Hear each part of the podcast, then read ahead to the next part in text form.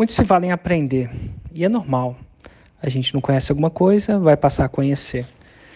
Mas por mais por, por vezes quando eu encontro e eu encontro bastante os alunos da fórmula, eu acho que além de aprender, que nada de errado com isso, a gente tem que desaprender.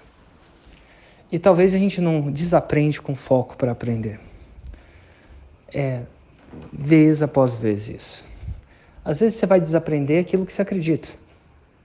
Por exemplo, que você não precisa seguir a fórmula passo a passo, sabe-se Deus. Ou, ou alguma coisa sobre marketing, que você, ah, eu preciso disso, eu preciso daquilo. Alguma coisa que você viu no outro, em outro lugar. Você precisa desaprender muita coisa. Deixar muita coisa para muita coisa poder entrar. Quantas, você já parou para pensar em tudo que você quer aprender? Ah, talvez fazer um 6 em 7, talvez um novo idioma, talvez alguma coisa relacionada.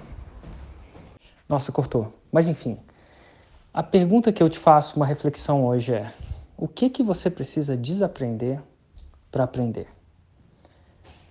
Como é que você descobre isso? O que que naquilo que você está aprendendo conflita naquilo que você sabe ou faz hoje?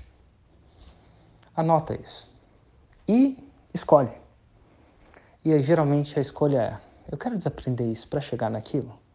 Quando a gente tem confiança, né, e isso vem com o tempo, não vai vir imediatamente para você, eventualmente, mas eventualmente vai chegar uma hora que você vai falar assim: eu confio nisso. Você tem confiança nisso. Aí eu acho que a parte mais difícil é o desaprendizado do que o aprendizado.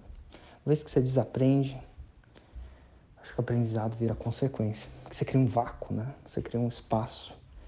E o, o vácuo não fica muito tempo de não preenchido. Ele tende a ser preenchido. De repente, se você não está aprendendo, o que, que você precisa desaprender?